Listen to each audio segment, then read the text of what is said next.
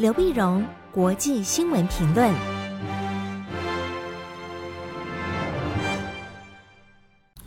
各位听众朋友，大家好，我是台北动物大学政治系教授刘碧荣，今为您回顾上礼拜重要的国际新闻呢。第一个，我们大家先看美中关系。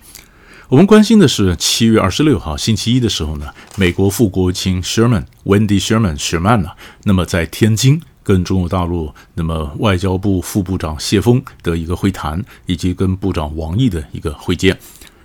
那么这个事情为什么特别值得我们关注呢？因为发现美中关系啊，那么当然一直呈现相当相当程度的紧张。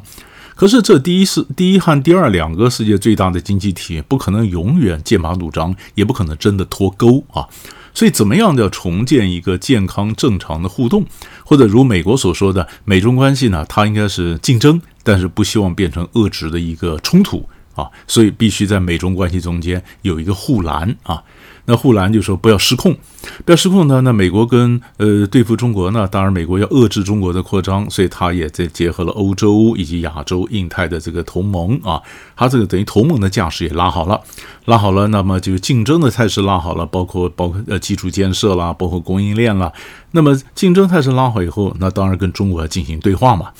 而进行对话呢，呃，所以他就呃在跟人对话之前呢，他也怕美国国内会不会有人讲说美国对中国太太软了，所以你会发现美国也做了一些动作。比如说，呃，雪曼要去天津之前呢，那么美国美国这边意思是公呃发布了声明，或者声明呢，呃，去提醒美国企业你在新疆和香港你的这个做生意的一个风险啊，同时呢，也指责中国利用骇客来侵入了微软的一个软体，对美国造成伤害啊。那么而且也表示，哎，他非常照顾台湾的利益啊，所以在七月中的时候，美国一架行政的班专机啊，那么特别飞到台湾。那么递送一份文件，然后走，其实这都是一个姿态。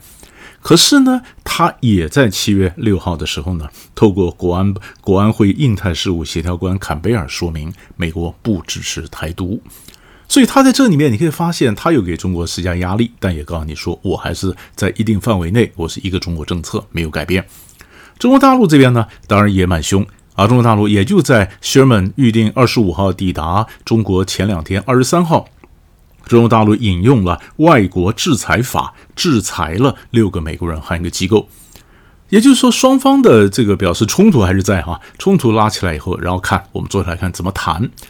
那在雪曼去谈的之前呢，中间又在技术性上面点过招，因为雪曼是美国国务院第二号排名第二的外交官嘛，他希望到中国也能会会见到同等级的外交官。结果中国大陆最早说说安排的是谢锋，谢锋呢是排名第五的资浅的外交部的副部长，那 Sherman 当然不高兴，因为不对等。后来几经折折冲妥协之后呢，这谢锋后面又加了一场王毅，啊，加上王毅，那中国大陆特别强调就是说王毅是会见，不是会谈啊。那美国这边讲说 Sherman 呢在天津那么见到了王毅等官员，呃，大家都有一点面子，他找机会下台。下台以后，我们就看了那 Sherman 在谈什么呢？理论上比较直接的，我们一般看法就是他是不是会谈到，呃，拜登跟习近平有没有机会在 G20 在十月份 G20 峰会上见面呢？啊，那如果有的话，那当然是美中关系一个转捩点。那么要不然的话，美中之间也有很多的合作的方向可以谈呢，比如说气候问题啦、贸易问题啦、阿富汗问题啦、北韩问题啦，不全是冲突的嘛。美国的整个概念就是，大国之间关系有冲突有合作嘛，它本来就一个正常的一个互动，所以他说这一次呢，Sherman 去呢不是谈判，它是一个坦诚的交换意见，希望能够建立大国之间的一个互动的这样的一个模式，啊，所以就不期待它有什么样的一个一个一个一个联合声明啊、联合公报啊或协议啊。但是呢，哎，总是希望有互动的一个开始，有冲突有合作，表示这个模式是可行的。结果呢，结果完全不是这样，完全不是这样。中国大陆很凶，原来要谈的什么，呃，拜登和习近平见面更没谈到。一谈到那整个的基调呢，几乎就是延续三月份在阿拉斯加，就是呃，这个王毅、杨洁篪跟布林肯、苏利文他们见面的时候那样的非常凶的一个剑拔弩张的基调。这样基调呢，那谢锋一见面就给就给 Sherman 就给了他两个清单，一个叫纠错清单，你过去做了什么错，你想一个要改正；一个就是重点的重关切的一例清单。啊，哪些东西要做？那么美国，美国呢？那么谈到了护栏，那王毅这边提出了四个停止：停止干涉中国内政，停止损害中国的利益，停止踩红线和玩火的挑衅，停止打着价值观理念呢，那拎着幌子搞集团对抗。就这样的，这样子在双方剑拔弩张，而且讲王毅还讲说，如果美国还没学好如何对以平等态度对付其他其他国家相处呢，那我们给你补一课。哎，这个这样这样的开放，你说你说美国跟中国关系，它就很难改善。但是更重要的一点，还不是这些言语的交锋，而是怎么经营美中关系一个理念。谢锋讲，美国这样讲的竞争、合作、对抗，其实是打压中国的障眼法。他说呢，对抗遏制是本质，合作是权宜之计，竞争是话语的陷阱。换句话说，美国本来讲有合作有竞争，大国本来就这样子啊。那么中国的讲法不是，你那个竞争根本是话语的陷阱，合作是权宜之计，都是骗人的。所以《纽约时报》才特别点出来，他说拜登的中国政策呢，事实上，呃，中国不买单。拜登中国政策认为有合作有冲突，但中国根本不能接受这样的一个方式，这才是最基本的一个哲学上的一个差别。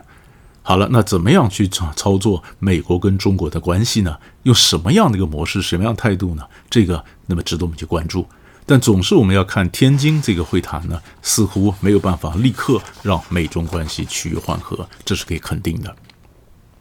第二新闻，我们看美欧关系。没有关系呢，七月二十一号上礼拜三的时候呢，美国表示不反对新建就德国跟俄罗斯中间的北溪二号天然气管。那这个话讲出来，理由就是你北溪二号天然气管都快盖好了，我那时候在反对，没什么太大意思哈。当然，美国的国内共和党呢、民主党一些对俄国比较强硬派的这些议员呢，就说美国你这太软了，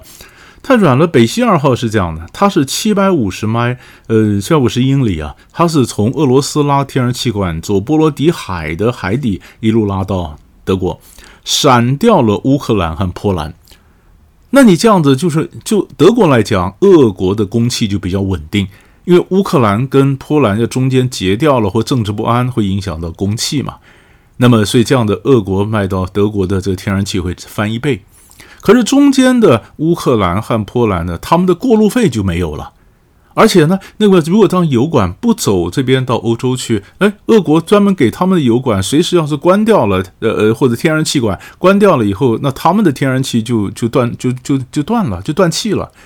那么这会造影响到他们的经济，所以这几个国家他们当然就反对，反对。后来德国跟俄国就达成一个协议啊，说没关系，虽然北溪二号是往这边拉，但是拉到天波罗的海走，但是呢，你本来还有别的天然气管走你们那儿，那我还是继续付这过路费，付到二零二四，甚至还可能再延长一年啊。那美国呢，当然也也要求德国说，你必须要知道，你要比如说成立一个基金。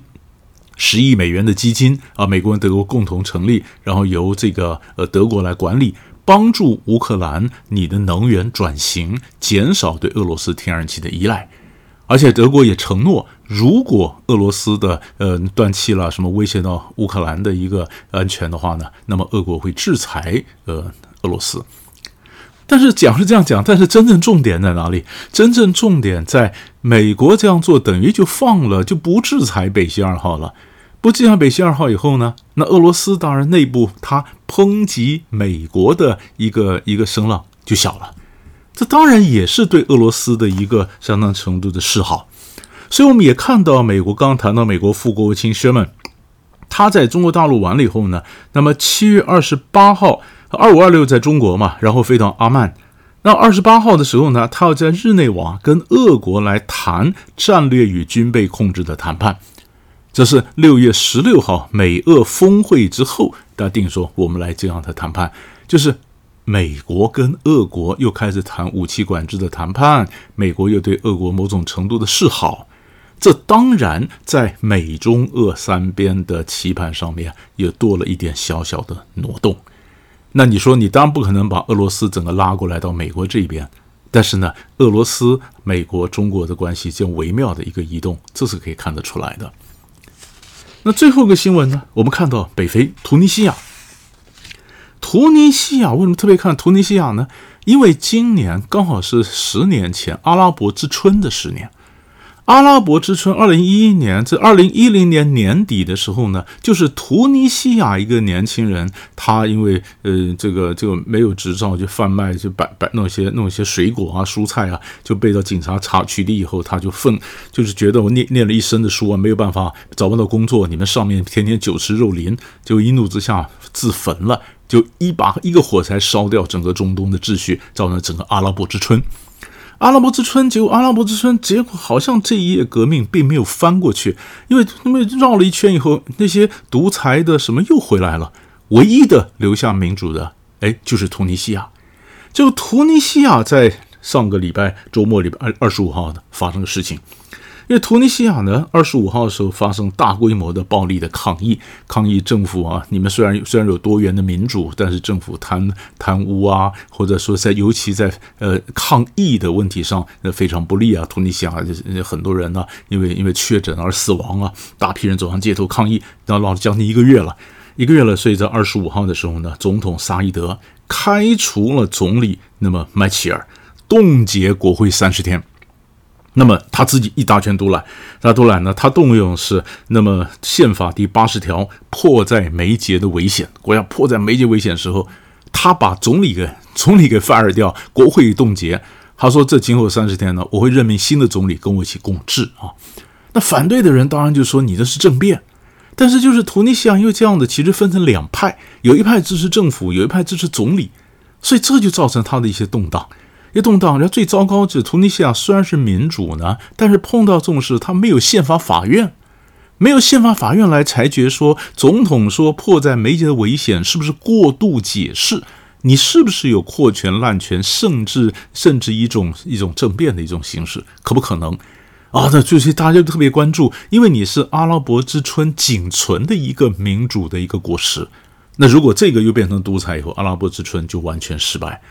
所以，突尼西亚的形势会怎么发展，也值得我们去持续关注。所以，大概上礼拜三大块的新闻就为你分析到这里，我们下礼拜再见。